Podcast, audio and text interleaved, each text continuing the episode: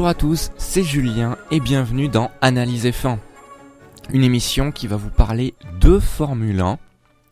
Avant de rentrer dans le vif du sujet et donc de parler concrètement de Formule 1, je désire me présenter un peu car je pense que euh, c'est mieux pour les auditeurs de pouvoir euh, savoir un peu qui vous écoutez, et surtout sous le prisme de la Formule 1, donc ce qui nous concerne, et sous le prisme de l'émission radio.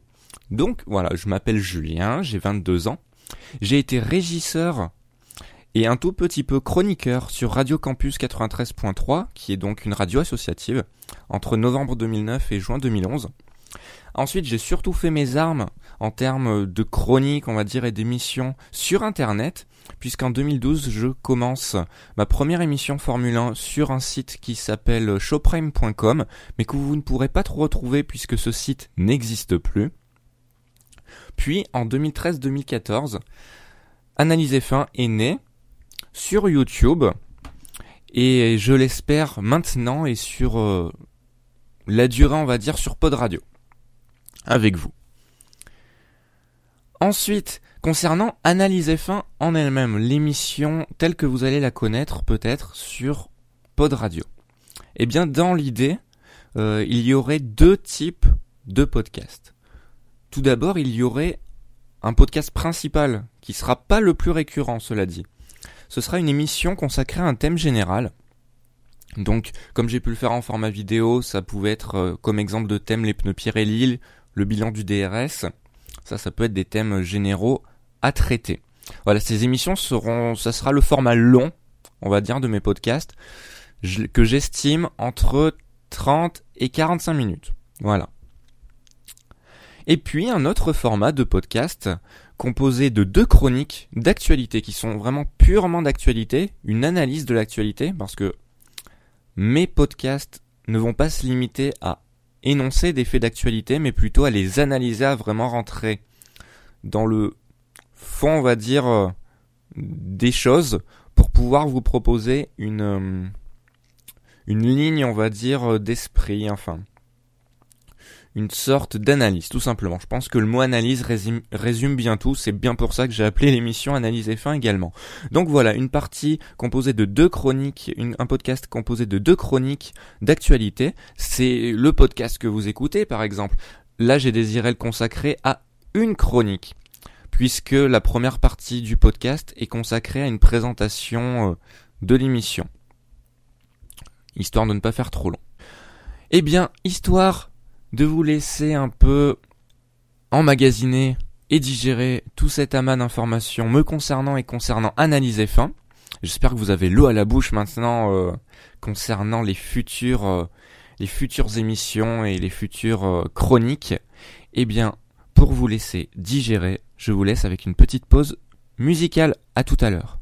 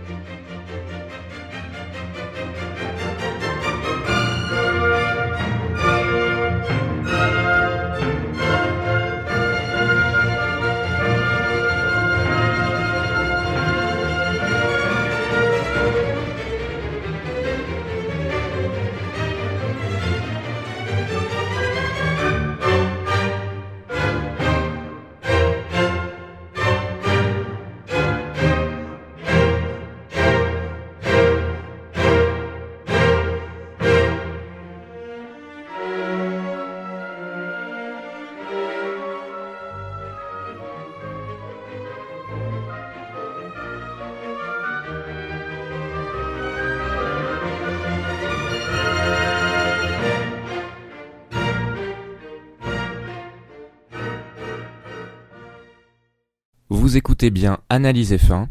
Vous avez pu écouter un extrait d'une composition de Ludwig van Beethoven, la symphonie numéro 3 en mi bémol majeur Eroica, opus 55, Allegro con brio. Voilà, c'était un extrait de cette, euh, de cette musique. Alors, les pauses musicales durant cette émission seront en majorité, je pense, composées, euh, enfin, viendront en, en priorité du projet Musopen, qui est un projet de musique classique libre de droit et surtout libre de partage. C'est un projet très intéressant, enfin, qui n'est plus un projet qui existe, hein, qui est réel maintenant, qui ont un site, un musopen.org, et euh, donc ça proviendra de ce, de ce concept. D'ailleurs, en parlant de pause musicale, si vous avez un groupe ou si vous êtes un artiste que vous voulez vous faire connaître, n'hésitez pas à prendre contact avec moi afin que je diffuse votre musique. Euh, je suis ouvert vraiment à toute proposition de tout type de musique. Hein. Ça peut être euh, du rap, du reggae, euh, de la pop, du rock. Je suis vraiment ouvert à tout. Donc n'hésitez pas, vraiment. Alors, rentrons maintenant dans le vif du sujet de la Formule 1. Et oui, ça me manquait de, de parler de Formule 1. Et là, aujourd'hui, ce qui va nous occuper, c'est les Red Bull. Les Red Bull, l'écurie Red Bull. Parce que il faut en parler un peu plus de Red Bull cette saison. Puisque là, on voit vraiment encore plus parce qu'on pouvait se lasser, les gens pouvaient se lasser des victoires de Red Bull, même si on pouvait noter que les châssis d'Adrien Noué étaient, étaient superbes, mais ça devenait une habitude, donc on le disait moins. Et du coup, cette année, ils ne sont pas premiers, donc on le dit encore moins. Mais, ils sont deuxièmes avec 219 points. Soit 77 points devant Ferrari, et surtout 84 points devant Williams, qui serait leur opposant principal jusqu'à la fin de saison. Donc pourquoi, pourquoi j'insiste sur Red Bull? Parce que je pense que c'est une véritable prouesse, une véritable prouesse que réalise Red Bull cette saison, puisqu'ils ont une, unité de puissance Renault bien moins puissante que Mercedes. Quelques, il y a quand même quelques dizaines de kilomètres heure de différence en vitesse de, en, pure vitesse en ligne droite. Hein. Là où euh, la Mercedes arrivait à 340 km heure en Allemagne, euh, la Red Bull devait atteindre, je pense, 320 tout au plus. Hein. C'était vraiment, il y avait vraiment une grosse différence, ce qui fait que à chaque Grand Prix, c'est notable hein, depuis le début de saison, même s'il y a eu des améliorations euh, au niveau des divers éléments de la Red Bull pour la rendre un peu plus rapide. Quand la Red Bull a le DRS, elle ne peut pas tout simplement pas dépasser à la vitesse de pointe une monoplace euh, Mercedes. C'est impossible.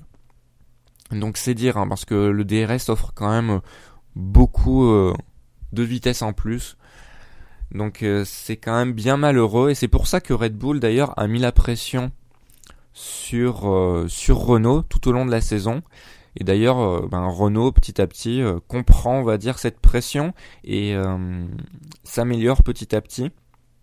Il y a eu des gros changements dans l'organigramme, par exemple avec l'arrivée de Cyril Bitbull, l'ancien team manager euh, team principal pardon de Caterham.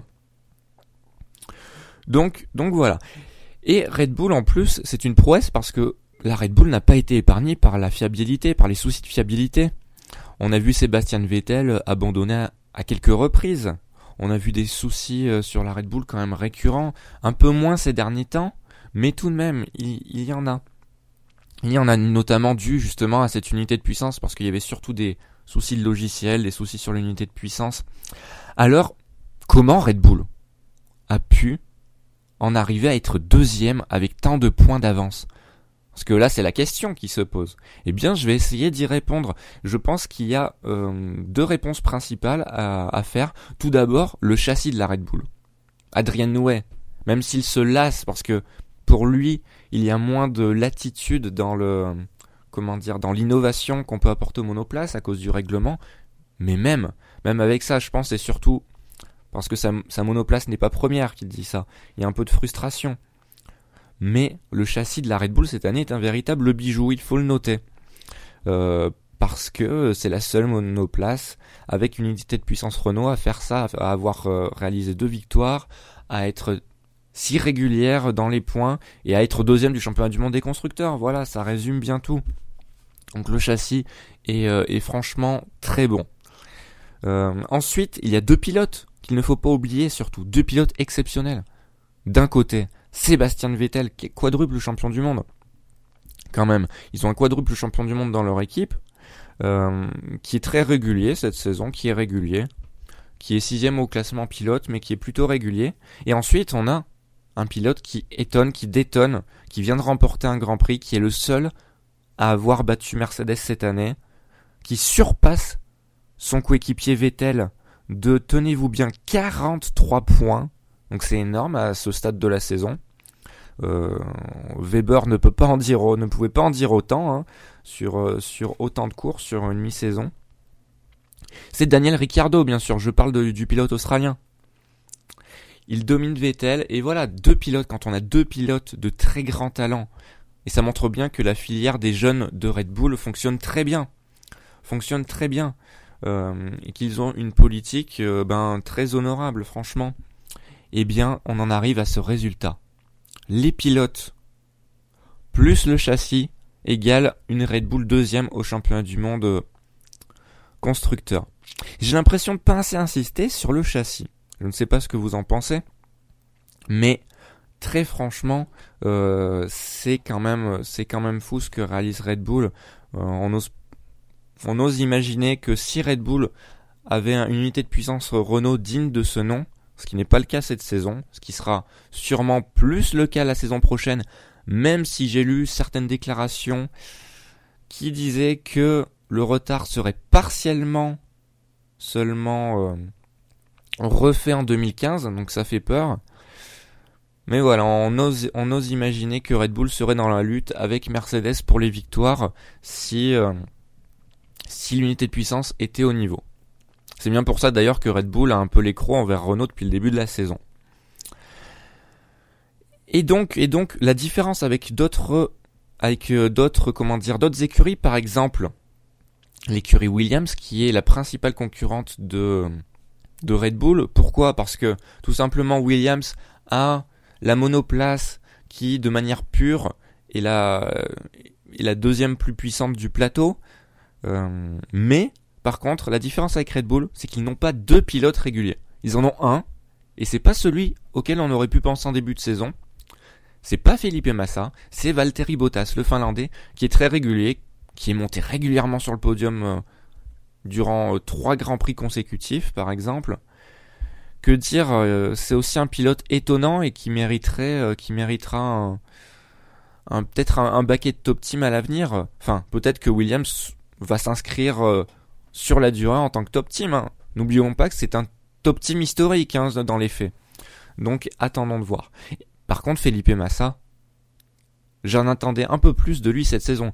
Je me disais, il quitte Ferrari, c'est peut-être, mais je disais aussi, c'était sa dernière chance. Sa dernière chance de revenir au niveau. Mais ça pouvait être le déclic, on va dire. Il quitte Ferrari, donc nouvel environnement, nouveau mode de pensée, mais non toujours pas. Euh, des résultats beaucoup moins réguliers que son coéquipier. Il est très en retard sur son coéquipier. Au championnat du monde des pilotes, il est largué sur euh, Bottas. Il ne le rejoindra pas, je pense. Et euh, surtout beaucoup de frustration. On le voit dans les accidents, beaucoup de frustration. Son accident avec Magnussen était évocateur, où il n'arrêtait pas de rejeter la faute sur Magnussen. il n'a pas vu de son côté qu'il pouvait ouvrir un peu plus la porte. C'est le départ, hein. il faut bien signaler que c'est le départ. Ça n'aurait pas été le départ, il y aurait sûrement eu une autre interprétation à faire de cet accident, mais au départ, il faut vraiment euh, pas prendre de risques et laisser la place. On se souvient bien des incidents du premier tour avec Romain Grosjean. Euh, c'était vraiment parce qu'il laissait pas la place souvent. Et là, euh, Felipe Massa, il n'a pas laissé la place. Magnussen a aussi sa part de responsabilité. Et les deux, les deux l'ont plutôt payé sur le Grand Prix d'ailleurs. Donc, donc Felipe Massa plus haut niveau et c'était sûrement sa dernière chance. Hein. J'ai très peur pour son baquet la saison prochaine hein, ou une autre saison. Après, il a sûrement un sponsor brésilien qui pousse, tout comme le troisième pilote Williams qui est Felipe Nasser. Donc attendons de voir. C'est un pilote d'expérience. Après, c'est c'était le bon choix aussi de la part de Williams de prendre un pilote d'expérience.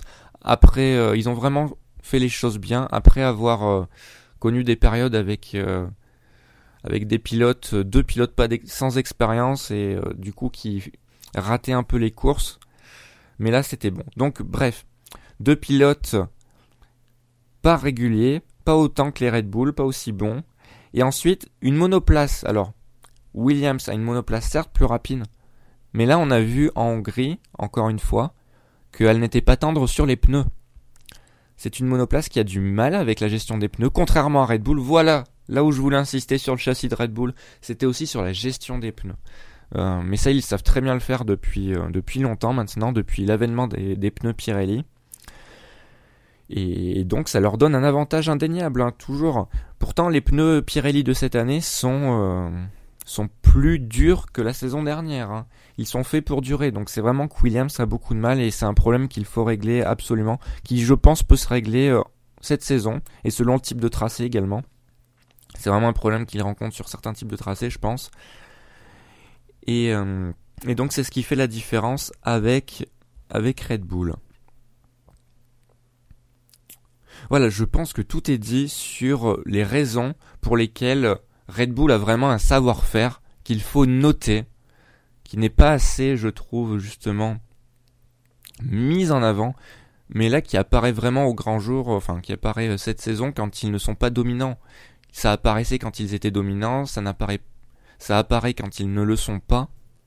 C'est vraiment, euh, c'est vraiment très intéressant. Et justement, il y aura un débat à se poser que je commençais à poser il y a quelques, quelques mois ou années, je ne sais plus. C'est il faudra se poser la question euh, est-ce que Red Bull est-ce que Red Bull est un top team historique? C'est une question qu'il faudra se poser. Euh, je sais pas s'il faut encore la poser, peut-être dans quelques années, peut-être seulement. Il faut. Je n'aime pas, comment dire, réagir, on va dire, réagir pour le buzz. Euh, faire des déclarations euh, avec une optique de buzz. J'aime bien que tout soit réfléchi, que les mots soient pesés. Et le mot de top tipping historique, hmm, comment dire C'est évocateur. C'est quand même, quand on parle de top team historique, généralement ces top teams sont en Formule 1 depuis des années. Bref, c'est un débat à poser. Peut-être que d'ailleurs je pourrais en faire une émission complète ou simplement une chronique euh, en pesant le pour et le contre justement, pas en, en, affirmant que Red Bull est un top team historique justement. Ça pourrait être intéressant. Voilà, je trouve des idées en plus de chroniques, donc j'espère que que ça va durer ces, euh, ces émissions, ces podcasts audio. Et j'espère que je m'améliorerai avec le temps. Parce que là, c'est vrai que c'est mon premier podcast audio, donc pardonnez-moi. Pardonnez-moi si jamais j'ai été euh, hésitant, si j'ai un peu bafouillé. J'espère quand même avoir été clair. J'espère que la qualité du son du micro était euh, relativement bonne avec pas trop de saturation, n'hésitez pas à me le dire et où me le dire d'ailleurs. Eh bien, vous pouvez donner votre avis sur le Twitter d'Analyse F1, qui est maintenant un Twitter officiel. Donc le Twitter c'est at F1Analyse. Voilà, at F1Analyse et non pas at Analyse F1 qui était déjà pris. Le Facebook, la page Facebook si vous préférez euh, Facebook, eh bien c'est Analyse F1. Je pense qu'en cherchant vous devriez trouver. Il y a le petit logo avec marqué analyse F1 par exemple. Et si vous souhaitez poser des questions, ou si vous avez des idées de sujets de, de chronique par exemple, enfin des idées de sujets, si vous souhaitez que je parle d'un pilote, d'une écurie, d'un circuit, de quoi que ce soit, n'hésitez pas à utiliser le hashtag analyse F1 sur Twitter ou bien si ce podcast se retrouve sur Pod Radio, je crois qu'il y a un espace de commentaires, si je ne me trompe pas, si j'ai bien euh, regardé. Mais sinon, euh, dans tous les cas, le hashtag analyse fin, il, fera le café euh, pour cela. Donc n'hésitez pas à l'utiliser pour me poser des questions ou pour aussi un sujet que vous aimeriez que je traite. Et ensuite, je verrai si ce sujet, comment dire, si je le trouve pertinent, si c'est pertinent à traiter, eh bien je le traiterai, évidemment parce que je, ne peux pas penser à tout. Hein. Il y a pas mal de choses à dire sur la Formule 1, donc n'hésitez pas. Hein. Si ça peut vous faire plaisir en plus, eh bien, ça me fera plaisir aussi. Sur ce, eh bien, ah, j'ai du mal à finir. C'est vrai que quand je faisais une vidéo ou quand je fais un podcast audio, c'est toujours dur de rendre l'antenne, mais je dois le faire. Donc, je vous remercie d'avoir écouté ce podcast. J'espère que c'était le premier d'une longue lignée et je vous donne rendez-vous pour un prochain podcast d'analyse F1. Bonne journée, bonne soirée à tous et surtout, j'espère que cette phrase vous allez l'entendre souvent. Vivons notre passion. À bientôt.